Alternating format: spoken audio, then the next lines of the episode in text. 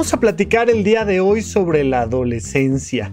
Es un tema que ya hemos tocado, pero que me han estado pidiendo que por favor hable de cómo tratar a una persona que está pasando por todos estos cambios y que se vuelven etapas muy complicadas, tanto para la persona en la adolescencia como tal, tanto para los cuidadores, tutores, autoridades, maestros, y ya hemos platicado de este cambio de la infancia a la vida adulta. Sin embargo, al parecer no hemos hecho un episodio que así tal cual se titule Adolescencia.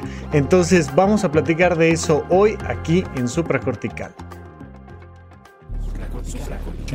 Supracortical. Supracortical.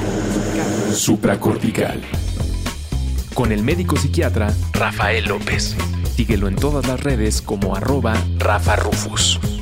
No olviden que Supracortical es parte de Sonoro y que puedes encontrar la página de Sonoro www.sonoromedia.com para escuchar todas las producciones que tiene Sonoro y Supracortical es solo una de ellas. Bienvenidos a Supracortical, yo soy el doctor Rafa López. El día de hoy tocando uno de estos temas que de repente eh, algo pasa que me lo empiezan a pedir y pedir y pedir y ya por varias vías me han dicho Rafa, por favor, vamos a platicar de la adolescencia antes de que aviente a mi adolescente por la ventana porque ya no puedo más con él, ¿no? Este, un, un maestro mío decía que el mayor acto de amor que tiene un padre hacia sus hijos es no matarlos, porque vieras que dan ganas, especialmente en la adolescencia.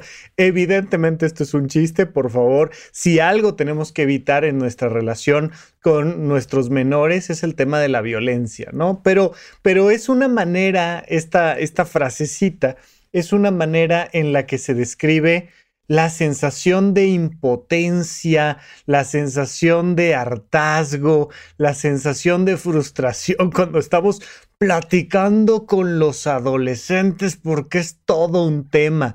Están de jeta, tienen mala actitud, arriesgan su salud, su vida, no cumplen con las responsabilidades y, y uno se preocupa. ¿No? Porque además da esta sensación de que van a ser así para el resto de la vida. Es como si viéramos a, un menor de un año estar alimentándose de leche exclusivamente y dijéramos, es que esta persona va a llegar a los 56 años y solo va a estar bebiendo leche. Ya, tenemos que movernos y, y, y perdemos la noción de que es una etapa de la vida. Por supuesto, es más, más, fácil decirlo que atravesarla junto con ellos. Por supuesto que es uno de los motivos por los cuales yo hace bastante tiempo que decidí que yo no iba a tener hijos. Sin embargo, me ha tocado trabajar y convivir mucho con los adolescentes en terapia, desde la relación que tengo con mis amigos, con mi familia. Ya lo platicaremos, pero es muy importante entender que es una etapa. La adolescencia es una etapa. Es una etapa que dura bastante tiempo. Es la etapa que conecta la infancia con la edad adulta. Y mira, hubo una época, es decir, la mayor parte de la historia de la humanidad. No teníamos tanto tiempo para ser adolescentes.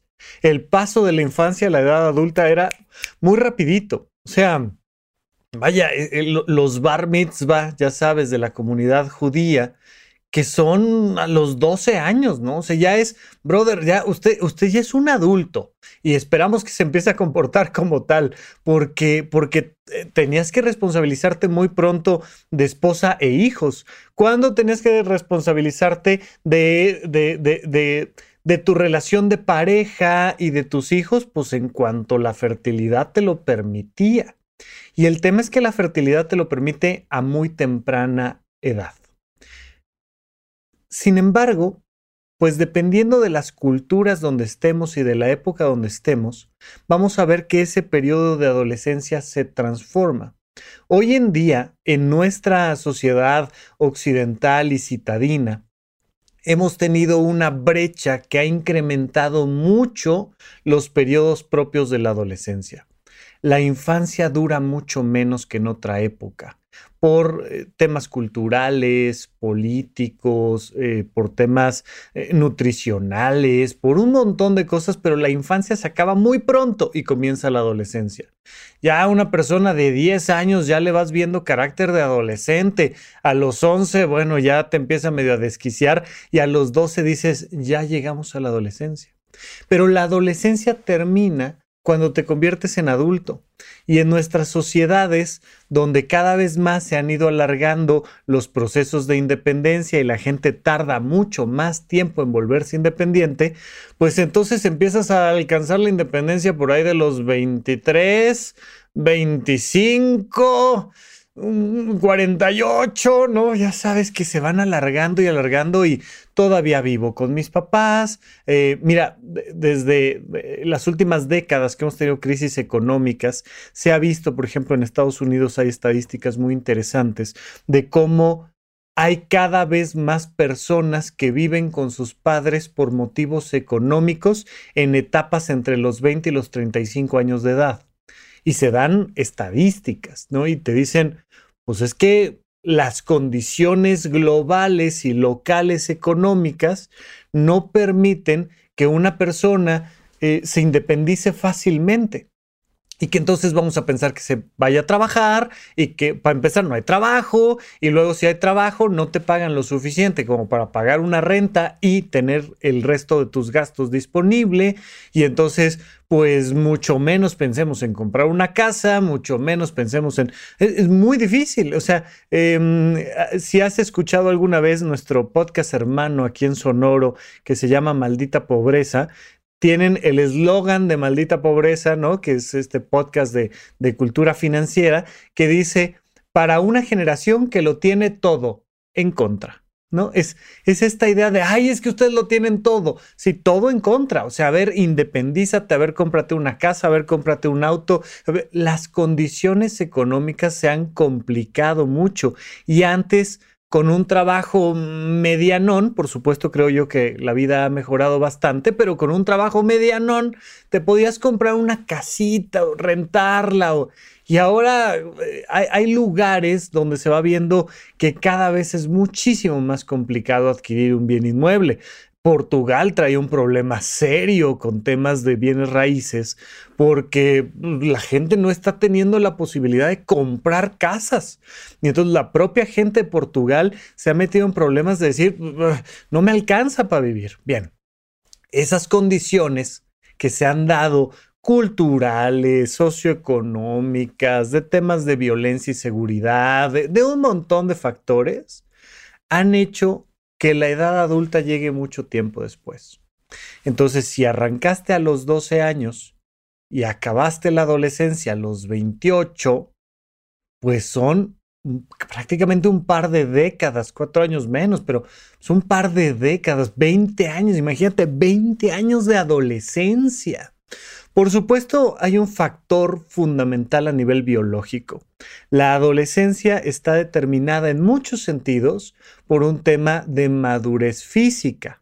Más allá de la madurez económica y psicológica, que son pilares fundamentales para la creación de un adulto, de una persona que ha conquistado esta época adulta de independencia, de libertad, pero especialmente si nos centramos en la parte médica, vamos a entender que la adolescencia inicia con el despertar de las hormonas sexuales.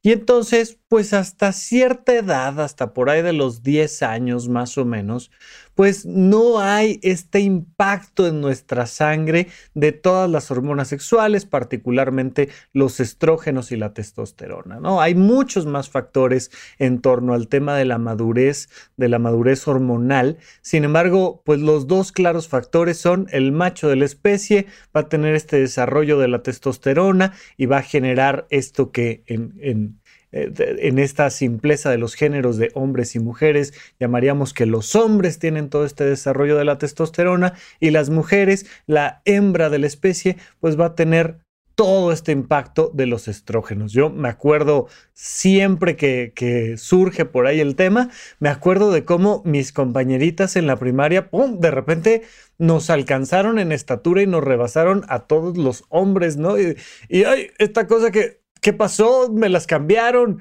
Y, por supuesto que empiezas a ver cambios en el cuerpo de las personas y tal.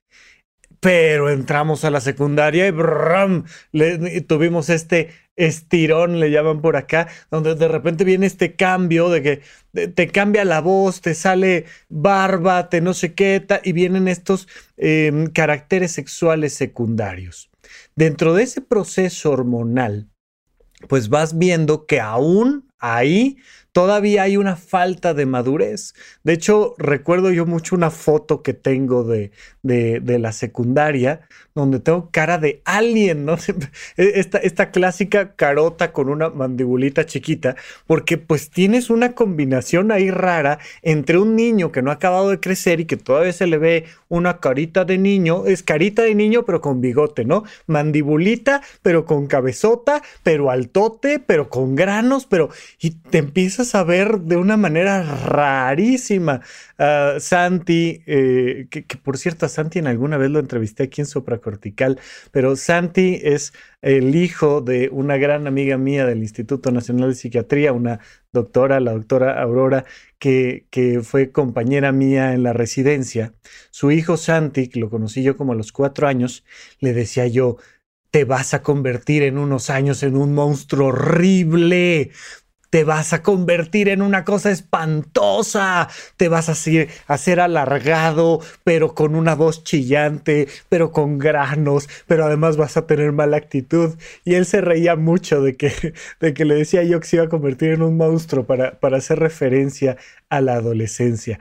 Y todos pasamos por ahí, ¿no? Todos los que, la mayoría de ustedes que me están escuchando, ya pasaron la adolescencia y probablemente ya tienen hijos adolescentes o están en eso, ¿no? Y de repente entender que son estos cambios biológicos sexuales primarios y sexuales secundarios. Y que va a generar una etapa muy particular en nuestra manera de ver el mundo, de comportarnos, de relacionarnos con el entorno. Nada más déjenme decirles una cosa, que es que tenemos que ponernos en perspectivas históricas. Miren, siempre que platicamos de la adolescencia, siempre hay alguien, ¿no? Le vamos a llamar el tío, la tía, que, ¡ay! ¡ay! ¡Ay, es que los adolescentes están tan mal! ¡Ay, es que los adolescentes con sus teléfonos celulares!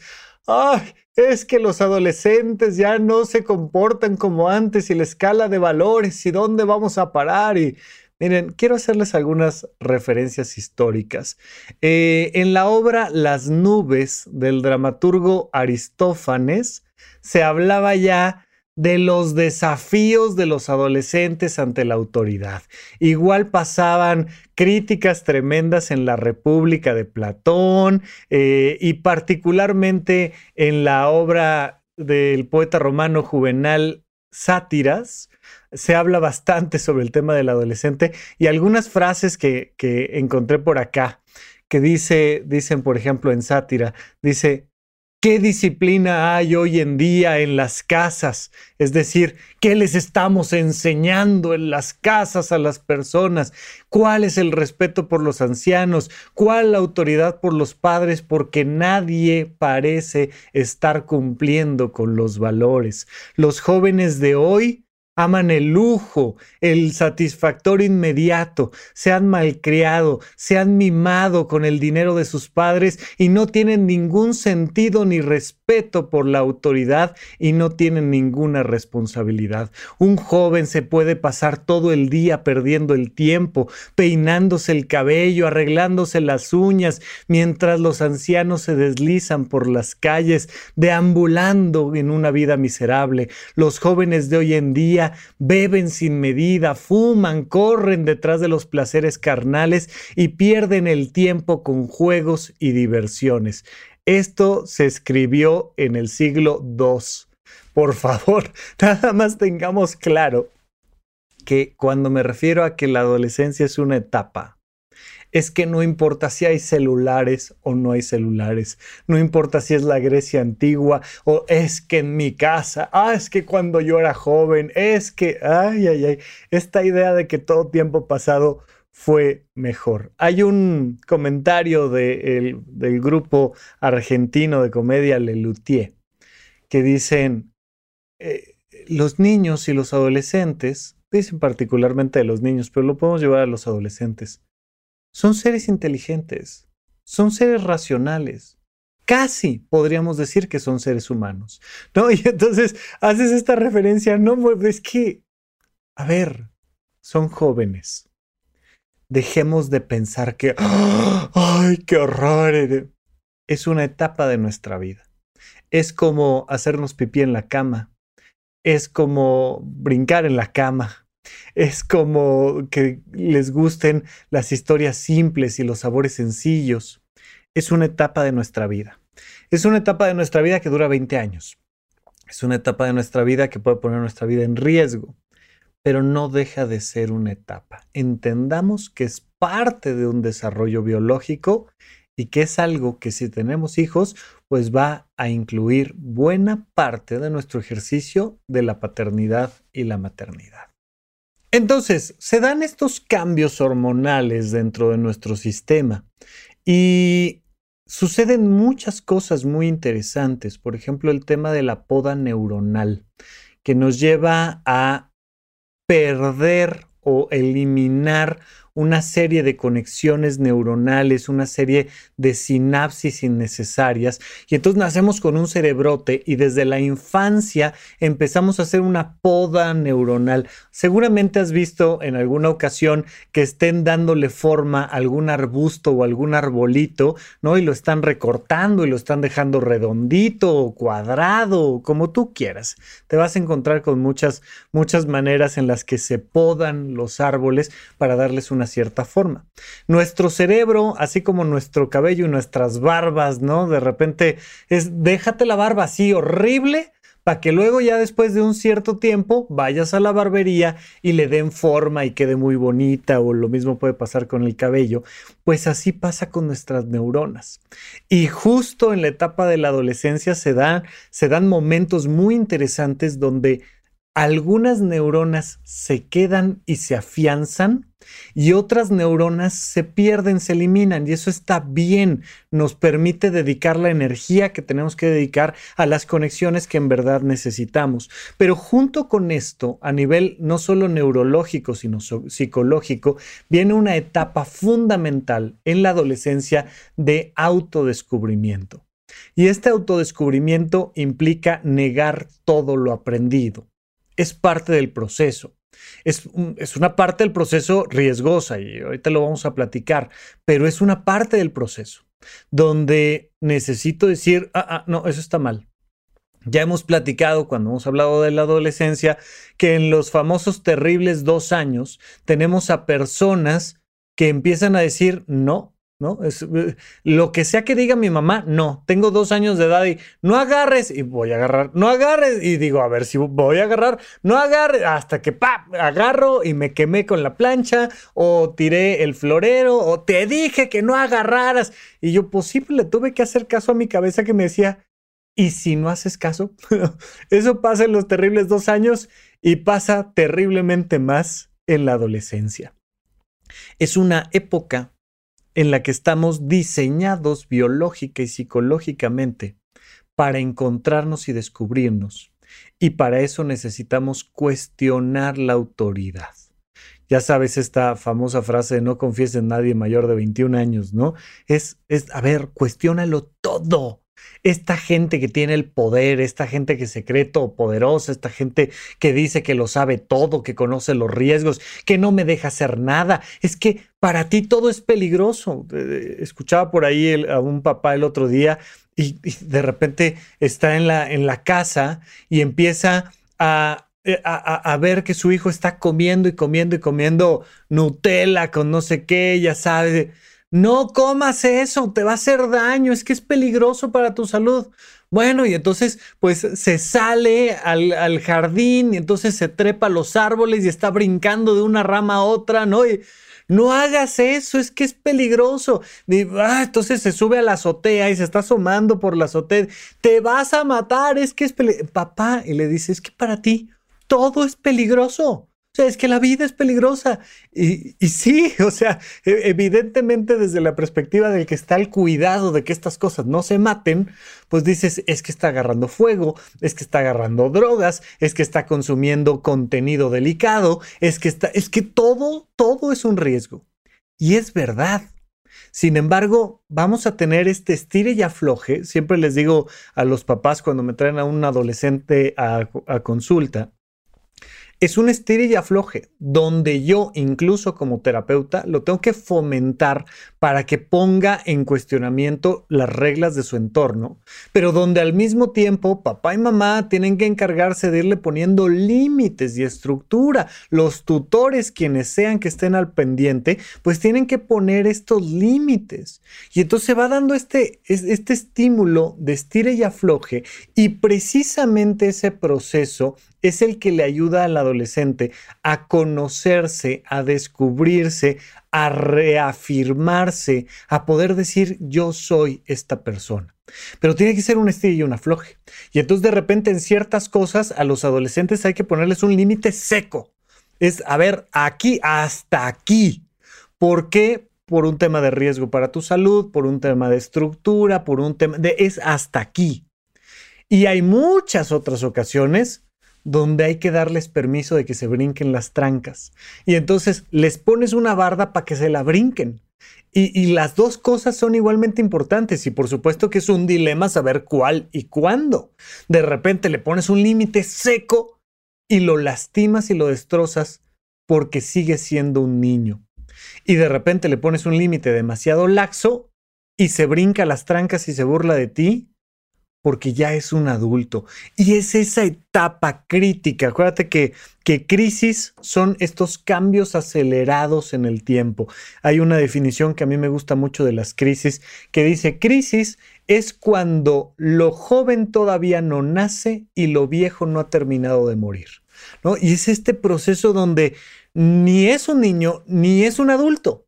No puedo confiar en su autonomía y su responsabilidad como adulto porque no es un adulto, pero tampoco lo puedo ya cuidar como si fuera un niño. Y es esta etapa intermedia muy compleja. Tenemos que entender una cosa fundamental. En términos de adolescencia, tienes la batalla perdida. Si tú eres una persona adulta a cargo de un adolescente, tienes que saber que vas a ser la mala de la historia, el malo de la historia. Tú tienes que saber que además de ser el malo y la mala de la historia, vas a perder. Al final eh, es, es, es la crónica de una muerte anunciada, no es se va a acabar tu autoridad. Y esto es algo que tenemos que entender. No podemos acompañar el paso de la adolescencia sin entender que estamos acompañándolos a que nos ganen en términos de autoridad. Hay una película dura por ahí, eh, basada en hechos reales, que se llama El Castillo de la Pureza, eh, una película mexicana, eh, donde un padre de familia quiere hacer todo lo posible por crear una utopía adentro de su casa y entonces encierra a sus hijos y les dictamina reglas clarititas y ejerce el poder y busca el máximo control y los llena de cultura y de información, pero al mismo tiempo les reprime el crecimiento. Quiere tener estos soldaditos infantiles toda su vida. ¿Qué pasa? Que la adolescencia surge. ¿No? Y aquí prohibido cualquier tipo de coqueteo con nadie más, no puedes salir a la calle a conocer amigos, a salir de fiesta, no, no, no, no, aquí estás encerrado, Estos, estas personas estaban secuestradas adentro de su casa, eh, buscando su padre tener una educación perfecta, perfecta. ¿Qué sucede? Pues que evidentemente los cuerpos van creciendo y empiezan, em, empiezan a suceder muchas cosas. Por supuesto, empieza a suceder una rebeldía física, cultural por parte de ellos. Al mismo tiempo empieza a haber encuentros sexuales entre los hermanos, empieza, empieza a salirse de control, porque mientras tú reprimes y reprimes y reprimes y reprimes la conducta adolescente, pues va a explotarte con la misma intensidad y fuerza, porque cada día se vuelven más fuertes. Esto es lo que tenemos que entender. Entonces, si algo le tenemos que enseñar a nuestros hijos y a nuestras hijas, es que tienen que cuestionar nuestra autoridad. Entonces, fíjate, se, se, vuelve una cosa complicada porque por un lado tengo que lograr mantener mi autoridad hasta el punto de que se vayan de la casa y hagan su propia vida. Por otro lado, tengo que ser flexible y enseñarles a romper esa autoridad. Se vuelve complejo verdaderamente es un tema complejo entender cuándo sí y cuándo no. Ponte de acuerdo con tu adolescente. Siéntate con él, con el corazón en la mano, háblale bonito, explícale cuáles son los riesgos de que llegue tarde a la casa, definan juntos un horario, va a salir de fiesta, mi amor, vas a salir de fiesta, pero necesito que llegues a una hora prudente por las actividades que tenemos mañana. Mañana es el cumpleaños número 100 de la abuela y tú eres el que va a llevar el regalo principal y va a leer un poema que te quedó padrísimo. Entonces, por favor, necesito que regreses temprano de, tu fiesta y pongamos juntos un horario. Voy a hacerte copartícipe de esta responsabilidad y entonces quedamos que a la 1.30 de la mañana vas a estar de regreso. Si lo haces con amor y con cariño, el chamaco va a regresar a las 6.30 de la mañana. Si lo haces a gritos, va a regresar a las 6.50 de la mañana. Si no le dices nada y no lo haces partícipe, va a regresar a las 6:46 de la mañana. Va a regresar a la hora que va a regresar. Es un absurdo, ¿no? Porque de repente, por ejemplo, me, llegan los adolescentes traídos por sus padres a consulta. Es que no quiere hacer la tarea, es que nada más está perdiendo el tiempo, es que no se responsabiliza, es que no cuida su salud, no quiere este, ni cambiarse los calcetines, ya su cuarto apesta, no recoge sus cosas. Y yo, ok, sí, perfecto. ¿Y, cuál es el problema, me dices? No, no, no es que toma malas decisiones y está saliendo con personas que no me agradan. Y, sí, o sea, ya, me dijiste que tiene 16 años y luego, o sea, ¿y, cuál es el problema? Bueno, pues el problema es que se pone en riesgo. Sí, sí, eso es cierto. Y es parte de las características de la adolescencia. Em, hoy en día, a nivel de enfermedades, vamos a llamarles naturales, y me refiero sobre todo infecciosas, metabólicas, autoinmunes. Hoy en día, la gente no debería de morirse si ya superó los 10 años de edad y no ha cumplido 50 años. La gente no tendría por qué morirse. Es muy difícil que te dé una neumonía que te mate a esa edad. Puede pasar, sí, pero realmente los números son muy pocos oye, a esa edad no deberías de infartarte, no debería de matarte una diarrea, no debería de, no, esto que en los niños puede ser una cosa muy peligrosa, la fiebre, pues en un cuerpo de 12 años, de 16 años, de 23 años, no debería de ser un problema grave, especialmente con las atenciones médicas y los tratamientos que tenemos hoy en día, pues no debería de ser un problema. Los adolescentes, las personas entre los 10 y los 30 años de edad, se mueren sobre todo por accidentes. Se mueren porque llevan demasiado allá el riesgo de sus vidas, porque no logran medir los riesgos. Particularmente se mueren en accidentes automovilísticos relacionados con el alcohol no necesariamente tienes que manejar para eso. Puede ser que un amigo tuyo sea el que vaya manejando y te mates, o puede ser que un adolescente borracho va manejando y tú estás afuera del antro, este, echándote un cigarrito y te mataron por culpa del tabaco, ¿no? Te mataron por culpa del alcohol, pues porque de repente hubo un accidente. Y al mismo tiempo son entornos importantísimos para que se conozcan y se descubran en términos de identidad y orientación sexual, en términos de autoconcepto y autoestima, en términos de madurez. Necesitan salir y conocer a sus amigos y necesitan eh, sentir que alguien les está eh, tirando la onda y coqueteando y necesitan, necesitan estar ahí, vivirlo. Y por supuesto, todavía son muy malos para medir los riesgos, se, se, arriesgan muchísimo en términos sexuales, en términos de accidentes, en términos de un montón de cosas. Entonces, es una etapa compleja. ¿Qué te quiero decir con todo esto desde el inicio? que no importa lo que te diga yo en este podcast, no importa qué libro leas sobre la adolescencia, no importa quién sea tu gurú, tu maestro, tu, no importa si encierras a tus hijos como a Rapunzel en la torre más alta del castillo, no importa lo que hagas, va a ser una época complicada. Tenemos que estar listos para perder esa batalla. Es un riesgo que vamos a correr. Por supuesto, tenemos que enfocarnos en todo, pero especialmente en el cuidado de su salud. Y esto se vuelve complejo. Mira, yo, yo, creo que vamos a hacer una, una, pequeña pausa porque quiero entrarle de lleno a algunas recomendaciones específicas, pero hasta aquí la, la película de terror, ¿no? El decirte, pues sí está difícil. Oye, Rafa, pero ¿cómo le hago? Pues como le hagas. Es que como le hagas vas a perder la batalla. Vamos a un pequeño corte y regresamos con ustedes aquí a Supracortical. En dónde, cuándo y para qué escuchas supracortical. Comparte tu experiencia en redes sociales para que más personas conozcan este podcast. Sigue al Dr. Rafa López en todos lados como arroba Rafa Rufus. Estamos de regreso con ustedes en Supracortical. No olviden que este es uno de los muchos temas que comentamos a fondo en horizonte1.com.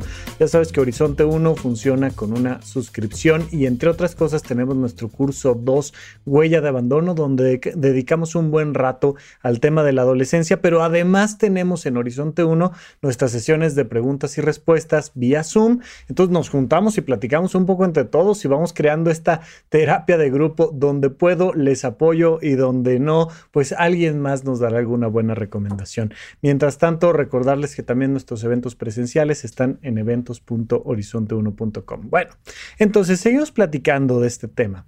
Y una de las cosas fundamentales que tenemos que entender es que claro que hay que cuidar la salud de nuestros adolescentes. Siempre les digo, mira, la batalla está complicada, el proceso es complejo, tiene demasiadas aristas y va a haber un montón de cosas en las que no sepamos bien a bien cómo tenemos que enfrentar cada situación. Así es que como en muchos otros aspectos de la vida, en la adolescencia de nuestros hijos hay que ir de lo general a lo particular. Y lo más general es que tu responsabilidad ante un menor de edad que tiene 16, 17 años, 14, 15, pues es el cuidado de su salud. Les he comentado en otras ocasiones que la responsabilidad de los papás, de padres y madres, no es hacer felices a sus hijos. No. No es convertirlos en buenas personas. No. Las responsabilidades de la paternidad y la maternidad son lograr la independencia de nuestros hijos. Que sean seres físicamente independientes, psicológicamente independientes, económicamente independientes. Ese es nuestro trabajo, no que sean felices, porque además recuerda que el cerebro no está hecho para ser feliz, el cerebro está hecho para sobrevivir. Estamos buscando, ya que estamos sobreviviendo, cómo ser felices en nuestra vida, pero esa búsqueda será responsabilidad de tus hijos, no tuya. Tú no tienes que hacer felices a los niños. Ay, que tengan lo que yo no tuve, que se la pasen. No, no, no. Tu responsabilidad es que sobrevivan y que se vuelvan independientes. Para que se vuelvan independientes tienen que sobrevivir y por eso el primer factor es el cuidado de su salud. Pero al mismo tiempo es una época donde ya no puedo estar viendo qué comen tres veces al día.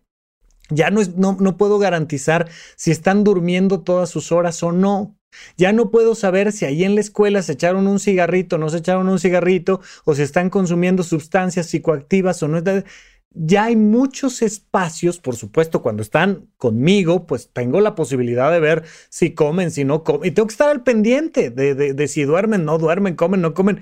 Pero se vuelve ya tan sencillo que pues de repente eh, pues, se esperan a las 3 de la mañana y a las 3 de la mañana este, sacan un celular que traen ahí de contrabando o este, una consola portátil.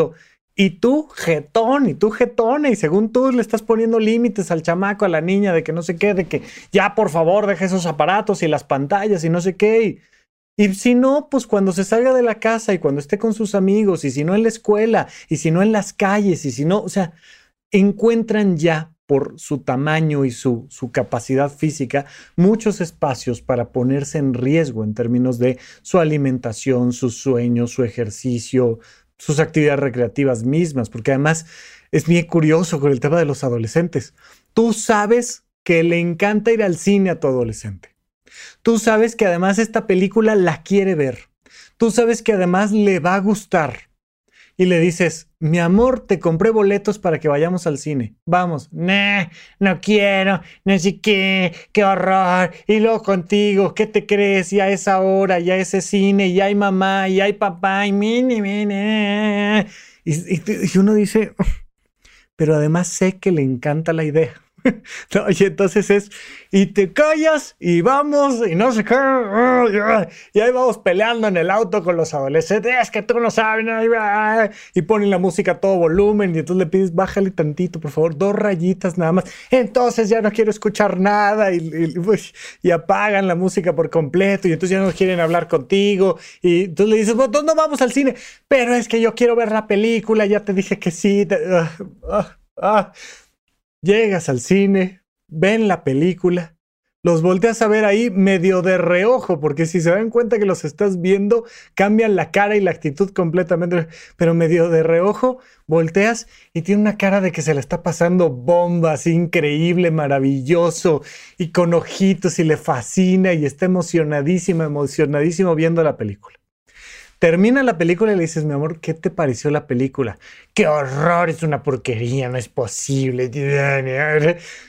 Adolescentes, o sea, es que son contradictorios. Bueno, dentro de todo este contexto, lo primero y más importante, más que hacerlos felices, lo primero y más importante es el cuidado de la salud.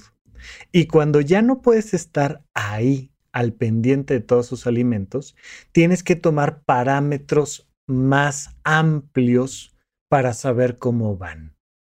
Entonces, una de las reglas claras que deben de tener los adolescentes es que tienen que mantener el cuidado de su salud. En este proceso de convertirse en adultos, deben sí o sí de tener rutinas y responsabilidades. Entonces, ellos tienen que ser cada vez más responsables de ellos siempre les pregunto yo a, las mamás, que normalmente son las que vienen a consulta, em, pero bueno, a mamás y papás. Les digo, oye, ¿cuáles son las responsabilidades que tienen tus hijos adolescentes con la familia y con la casa? Ay, pues su responsabilidad es ir a la escuela. Sí, esa es su, responsabilidad. Pues su responsabilidad es eh, tender su cama. Sí, esa es su responsabilidad. Pero mi pregunta es, ¿qué responsabilidades les estamos dando que sean para el beneficio o afecten a toda la familia? Oye, les toca lavar los platos de todos, les toca trapear, barrer, les toca llevar el auto familiar a X o Y a que le pongan gasolina, tal. Imaginémonos una, una escena donde hay una relación monoparental, ¿no? Y entonces solo está mamá con la hija adolescente y tiene 16 años y ya sacó su permiso provisional para manejar y tal. Y es, amor, te toca a ti ponerle gasolina al auto una vez a la semana, por poner un ejemplo. Y entonces a ti te toca pedirme el dinero a mí para que tengamos la posibilidad de tener el auto con gasolina. Y entonces, pues no cumplió con la responsabilidad y ahora quiere ir al cine. Mi amor, nos tenemos que ir caminando, pues no le pusiste gasolina al auto. ¿no? Y, y tener el entendido de que poco a poco tienen que ir responsabilizándose de lo que tú quieras. Yo te puse un ejemplo que te puede parecer absurdo, lo que tú gustes, pero les debe de tocar a ellos pagar el internet o les debe de tocar a ellos lavar la ropa de todos o les debe de tocar a ellos algo que sea responsabilidad de todos en el entendido de que lo van a hacer mal. Por favor, de nuevo, si te sientas a hablar con ellos bien, amablemente, amorosamente, si les pones el podcast, si les, si les regalas un libro, si les compras un helado y de verdad con mucho cariño y mucha amabilidad les dices lo importante que es que cumplan con sus responsabilidades, no las van a cumplir. Si por el contrario te montas en tu macho y se las exiges y los amenazas para que puedan cumplir con sus responsabilidades, no las van a cumplir. Si te pones en un punto intermedio donde medio le dices, pero medio somos cuates, pero medio le pones el límite, no las van a cumplir. Son adolescentes, no van a cumplir sus responsabilidades. Es una etapa que dura unos 20 añitos, es una etapa donde tienen que aprender que sus responsabilidades van a tener consecuencias para ellos y para los demás. Entonces, no esperes una recomendación mágica para que se resuelva la irresponsabilidad de un adolescente. Es un adolescente, es irresponsable. Pero, mi amor, te toca lavar tu ropa y la ropa de todos. Y si no hay ropa lavada, pues todos, incluyéndote, pues vamos a usar ropa sucia. Hasta que de repente pues, se te ocurra que, ¿no? Ya sabes que los lunes, los miércoles tienes que lavar la ropa. o sea, esa es tu responsabilidad. Mi responsabilidad es que el auto tenga gasolina y siempre tiene gasolina. Y no te lo voy a echar en cara, nada más. Así es, esa es mi responsabilidad. Yo te platico a ti cuáles son tus responsabilidades o las acordamos juntos de preferencia y pues yo tengo las mías y te cuento cuáles son mis responsabilidades. Mira, mi responsabilidad es que tú abras esa la cena y siempre haya, yo qué sé, leche, huevo, no, no sé, lo que tú quieras. Esa es mi responsabilidad. Pero tu responsabilidad es pagar el internet. Entonces, si no tenemos internet, pues será porque no pagaste el internet. O sea, no lo sé. Pero dentro de esta dinámica, cuando hablamos del tema del cuidado de la salud, quiero dejar muy claro que tenemos que evaluar desde una perspectiva amplia cómo va la salud de nuestros adolescentes y eso les debe de permitir desbloquear permisos, eh, premios, eh, ventajas, llámale como quieras. Entonces, las responsabilidades nos van a permitir que si no las cumplen, les vamos quitando libertades, permisos, logros, o sea, les vamos quitando. O sea, puedes tener un celular, tienes que tener un celular, necesito estar comunicado contigo, perfecto. Pero tu celular puede ser un celular de chicles del Oxxo o puede ser el iPhone 86 que además se transforma en motocicleta. O sea, tú decides. ¿De qué depende? De que cumplas con tus responsabilidades. Mientras más cumplas con tus responsabilidades, más alto alcanzas ese premio. Pues me vale y no quiero ni el celular de chicles. Adelante, esa es decisión tuya, porque luego pensamos que por poner los acuerdos, ellos van a querer la parte más alta y la van a obtener cumpliendo con su responsabilidad. No, es que genuinamente tenemos que darles la opción de que quieres traer el celular de chicles, es tu decisión, es tu celular. ¿Yo qué? Tú eres quien te enfrenta a las consecuencias sociales, económicas. Tú sabrás. No quieres ir de fiesta, no vayas de fiesta, no, no, no hagas, está bien. Pero si quieres poder salir de fiesta, yo necesito que hagas ejercicio. Yo necesito que cumplas con el cuidado de tu salud, que duermas a tiempo, que comas bien. ¿Y cómo voy a saber que estás durmiendo bien, que estás comiendo bien, que estás haciendo ejercicio? No puedo estar ahí porque te estoy pagando el gimnasio, ¿no? Tus papás que me ha tocado que te estoy pagando el gimnasio y no vas al gimnasio. Y entonces tú resulta que te das cuenta, ¿no? Y entonces le dices, y, voy a, te voy a pedir que me mandes foto de que estás ahí, tu ubicación y no sé qué y tal. Y entonces el adolescente agarra, llega al gimnasio, se pone a chatear, manda su ubicación, ¿no? Se toma una foto con una pesa y según él ya fue al gimnasio, pero sabe que no, se queda hablando con el novio, con la novia. Eh, y no hizo ejercicio, se llevó este, la consola portátil o lo que tú quieras, ¿no? O sea, te van a dar la vuelta. Pero hay maneras en las que podemos hacer lo posible por tener parámetros más objetivos. Mira, mamor, es muy fácil. Yo te voy a llevar a ti una vez al mes a la nutrióloga, al nutriólogo. Y te voy a tomar exámenes de sangre cada tres meses, cada seis meses, cada ocho, no sé. Y entonces si tu composición corporal está en estos parámetros que un profesional de la salud nos dijo que son los adecuados para tu edad y tu tipo de cuerpo, pues entonces mientras más cerca estés de esos parámetros, más te vas ganando cosas. Eso no lo pueden fingir. Tú no puedes fingir la composición corporal.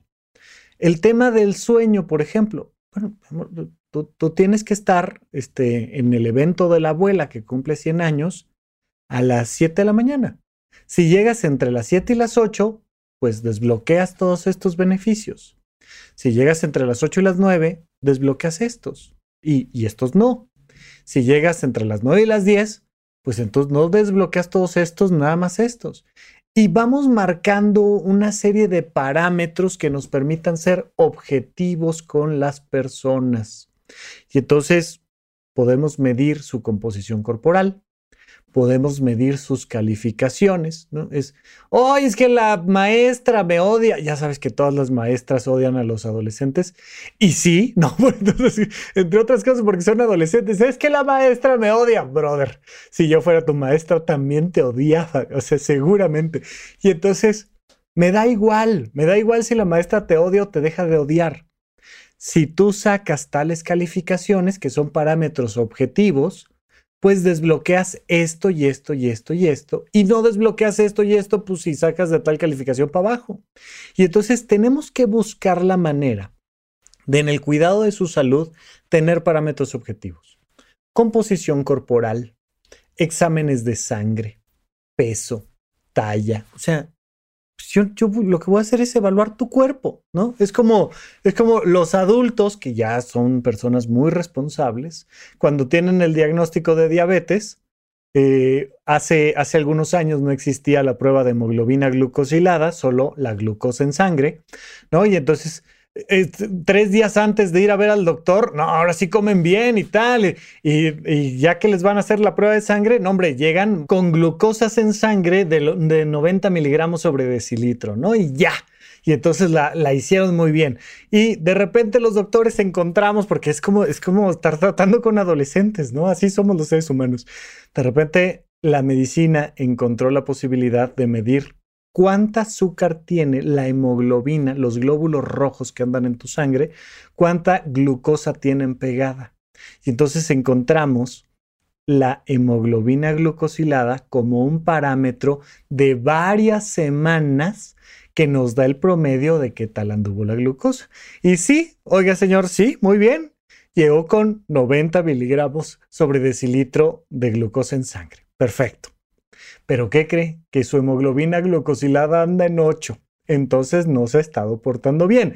Tengo un parámetro objetivo que me permite saber. No, sí, doctor, le prometo que sí, estoy siguiendo mi dieta, tal. Siempre que le preguntas a alguien, oye, este, ¿y, tú cuidas tu alimentación? ¿Cómo no? Por supuesto, por supuesto. Mira, en la mañana nada más así, eh, un, par de claras de huevo, ¿no? Con media rebanadita de queso panela y tantito café con leche. Punto. Luego a la hora de la comida, una tortilla me como, este, pechuguita de pollo asada y verduras con agua pura. Y en la cena ya nada más una quesadillita y medio vaso de leche y volteas y ves el peso y dices, me, estás mintiendo, o sea, todo el mundo come maravilloso, ¿no? Fantástico, ¿no? Sean adolescentes o no, a todos nos gusta hacer como que cumplimos nuestras responsabilidades. Es, es una etapa del ser humano que va del nacimiento a la muerte, o sea, eso pasa todo el tiempo. Pero bueno, volvamos a nuestros adolescentes. Entonces necesitamos parámetros objetivos. Exámenes de sangre, peso, peso y talla, Necesitamos, por supuesto, calificaciones, pero también necesitamos fomentar sus actividades recreativas. Y entonces, pues, una agenda que me, traiga los boletos de qué está haciendo, está yendo al cine, está jugando fútbol, está yendo al partido, qué están haciendo.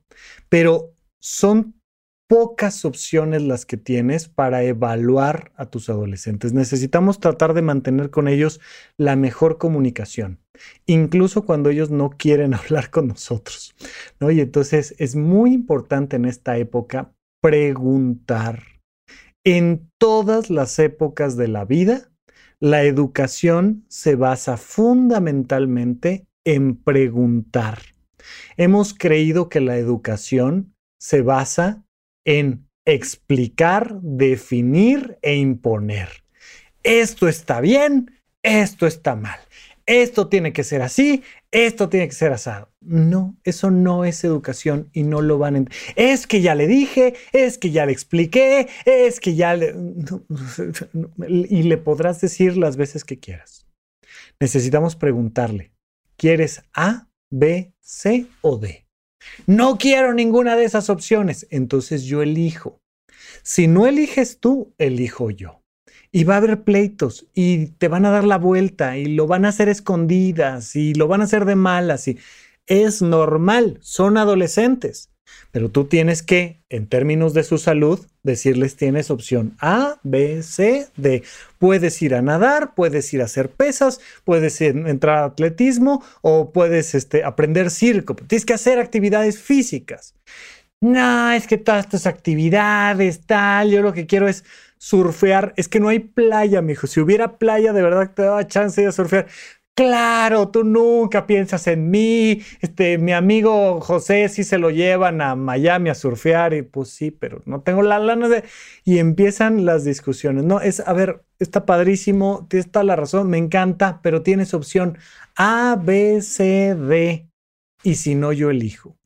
Y entonces les damos opciones en términos de su salud, y por supuesto, ellos eligen, ellos ponen sus responsabilidades y nosotros les pedimos que cumplan con sus responsabilidades a sabiendas de que no lo van a hacer.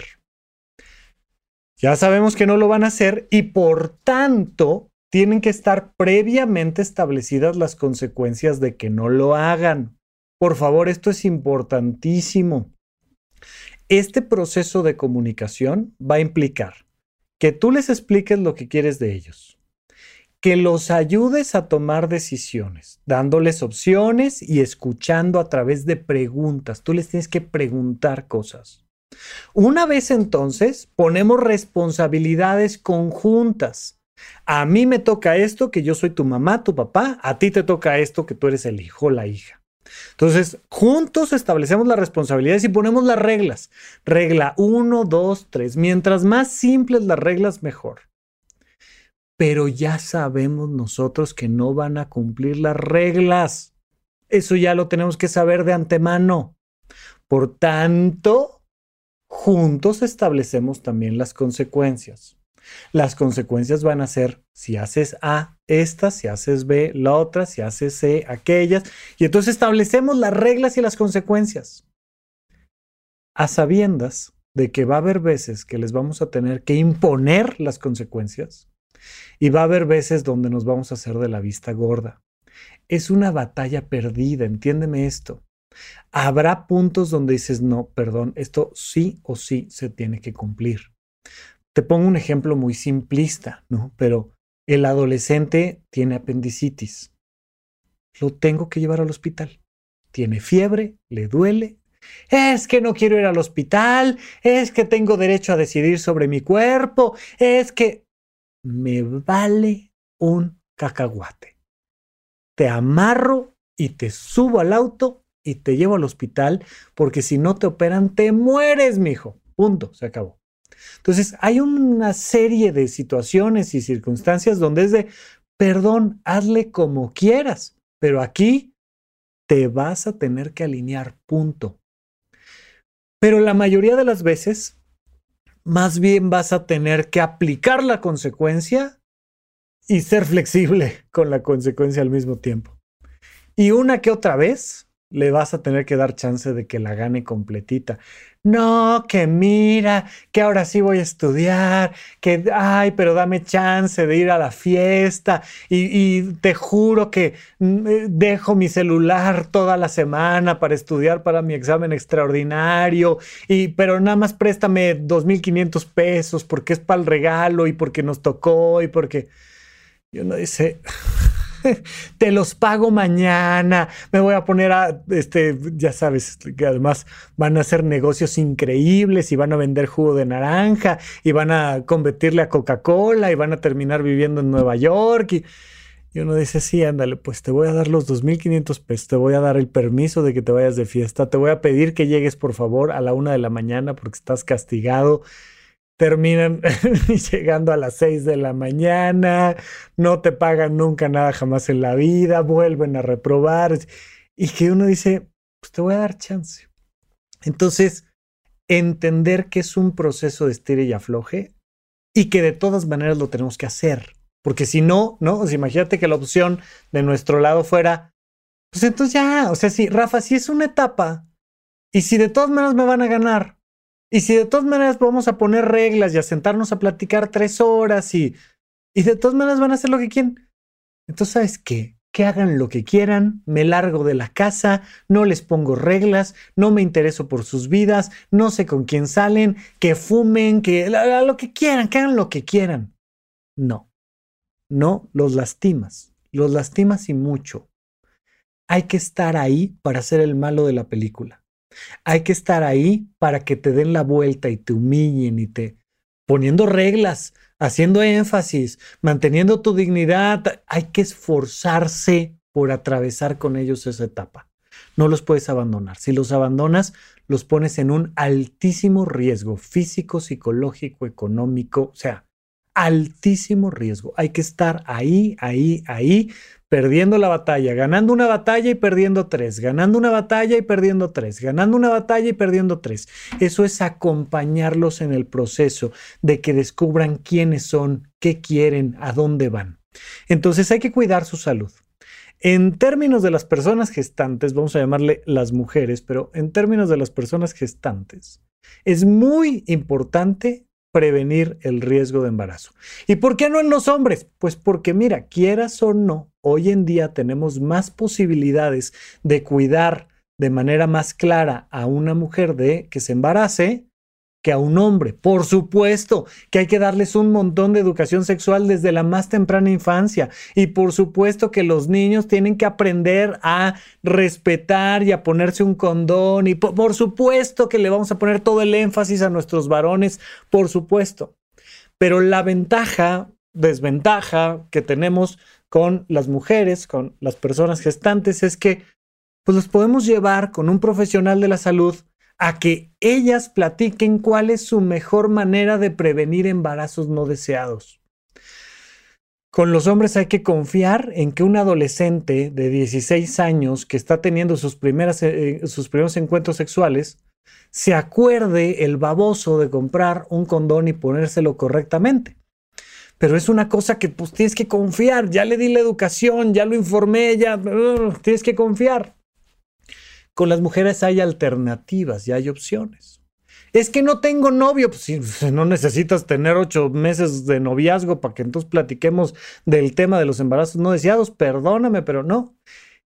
Si algo hemos notado en general es que mantenerse adentro de las aulas es un factor importantísimo para llegar a buen puerto en la edad adulta. No significa que tenga que sacar 10 en la escuela, no, pero mantenerse dentro de las aulas.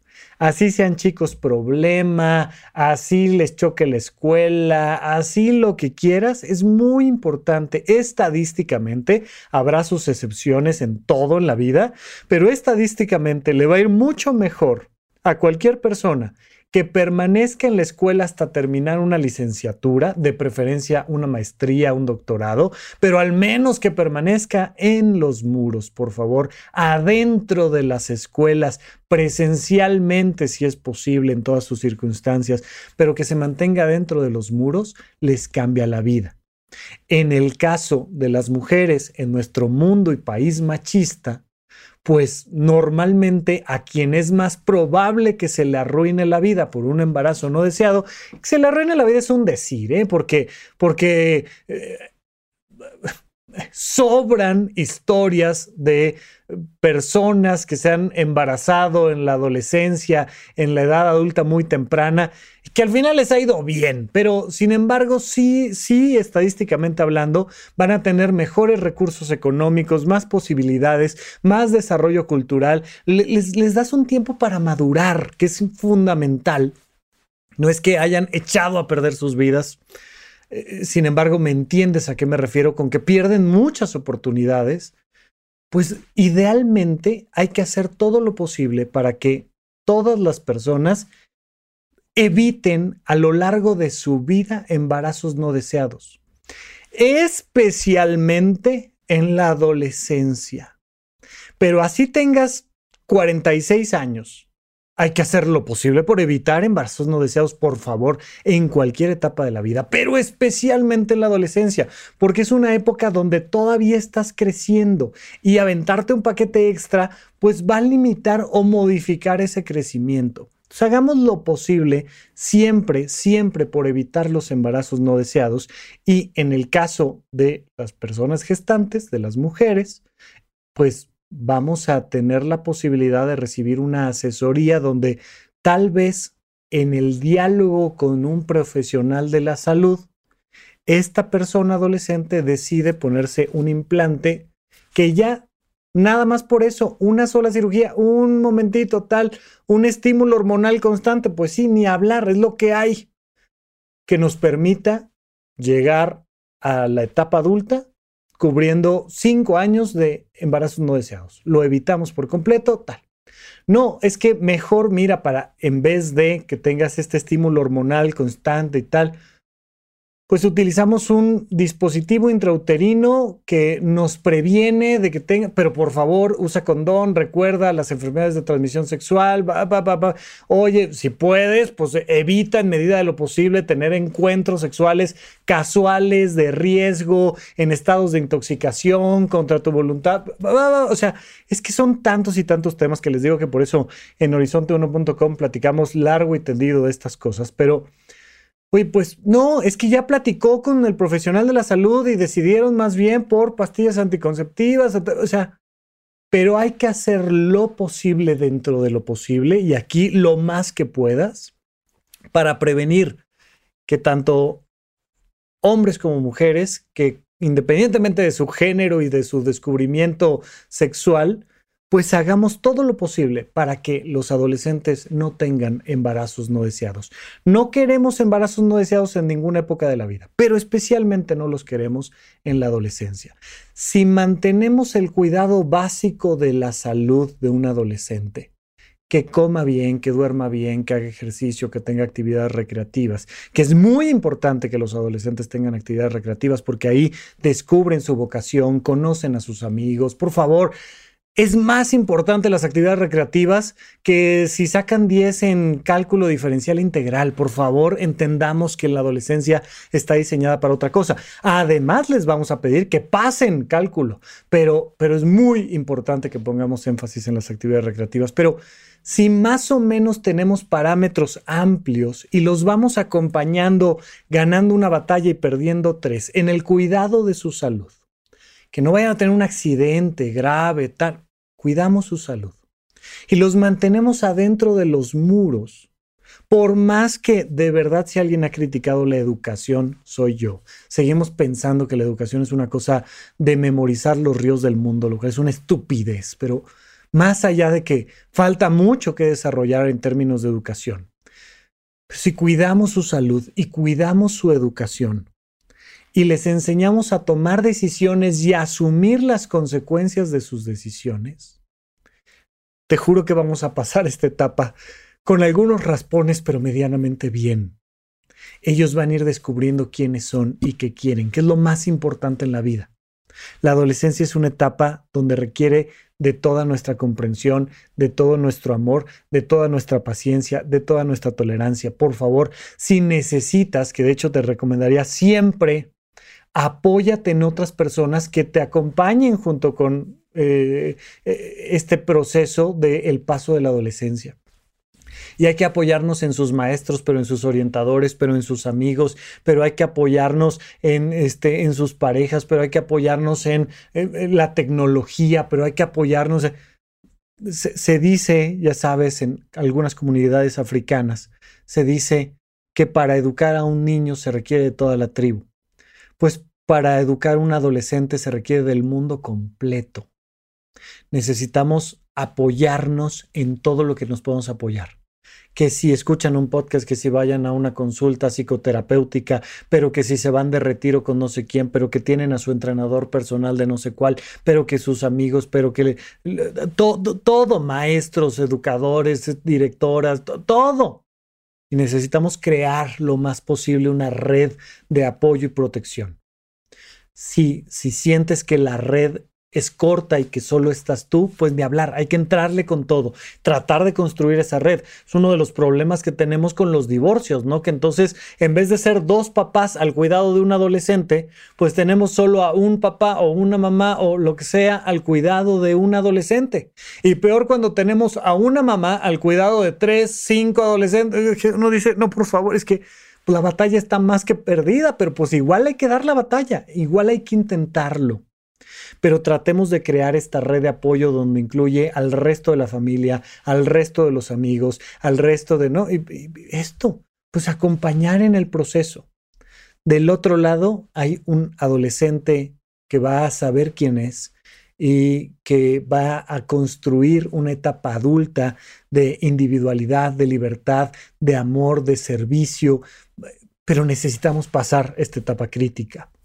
Y necesitamos que a través de que aprendan a tomar decisiones y asumir las consecuencias de sus decisiones, puedan conquistar una libertad física, que sean físicamente independientes, que sean emocionalmente, psicológicamente independientes que sean económicamente independientes. Mira, este es uno de los episodios más largos que he hecho recientemente y no he acabado. O sea, de verdad, de verdad, voy brincando de una cosa a otra, dando alguna recomendación por ahí, pero es que es un tema largo. Entonces, por favor, empápate de toda la información que puedas, de todos lados que puedas sobre el tema de la adolescencia. Es que este podcast largo quede meramente como una invitación para que aprendas más y más del tema de la adolescencia, a sabiendas de que vas a perder la batalla de todas maneras. No importa cuánto aprendas, qué libro leas, no importa.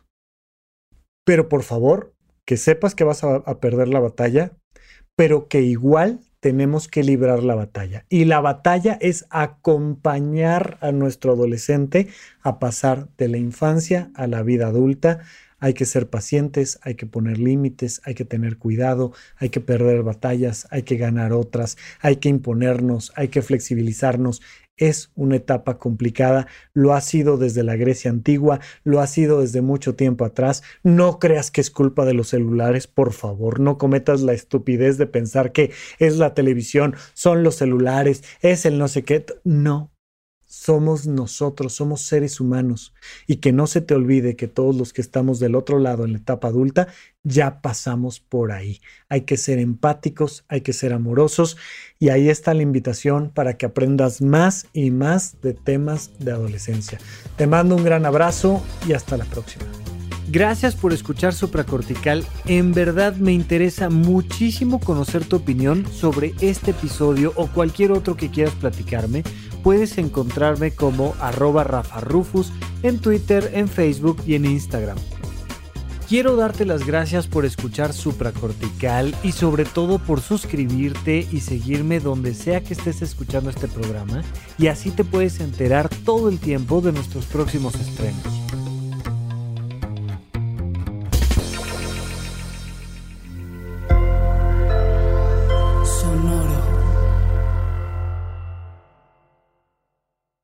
¿Quieres regalar más que flores este Día de las Madres?